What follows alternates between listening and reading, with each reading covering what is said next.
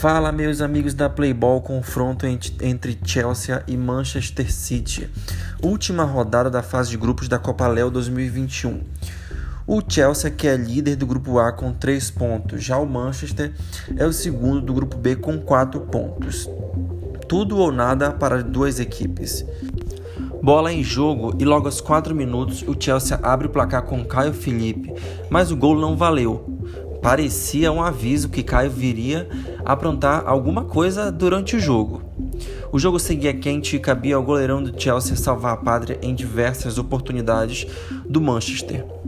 Se dentro das quatro linhas o jogo pegava fogo, do lado de fora não era diferente. Torcida, as torcidas estavam animadas e empurravam os times.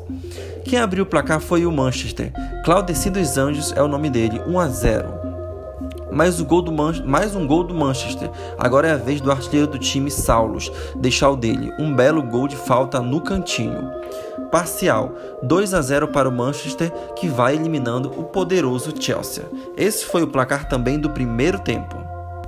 Começa o segundo tempo. Logo aos 3 minutos, Rogério Borges do Manchester é expulso. Entrada feia do jogador e o juiz não teve dúvidas em vermelhar.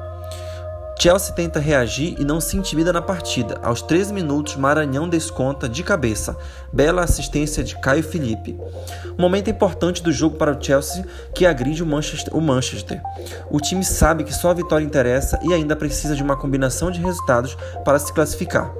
Caio Felipe empata a partida 2 a 2 após a assistência de Clayton, camisa 11, tudo igual. Com categoria, o craque deixa no cantinho. E não é que o Chelsea consegue virar a partida? Adivinha de quem foi o gol? Aquele mesmo que fez o gol anulado no começo da partida. Caio Felipe é o nome dele. Ele faz um golaço digno de craque no meio do campo, escrevendo seu nome na história daquela partida. Virada histórica do Chelsea. Mas a péssima notícia é que, mesmo vencendo, o time não conseguiu se classificar, já que a equipe precisava de uma combinação de resultados.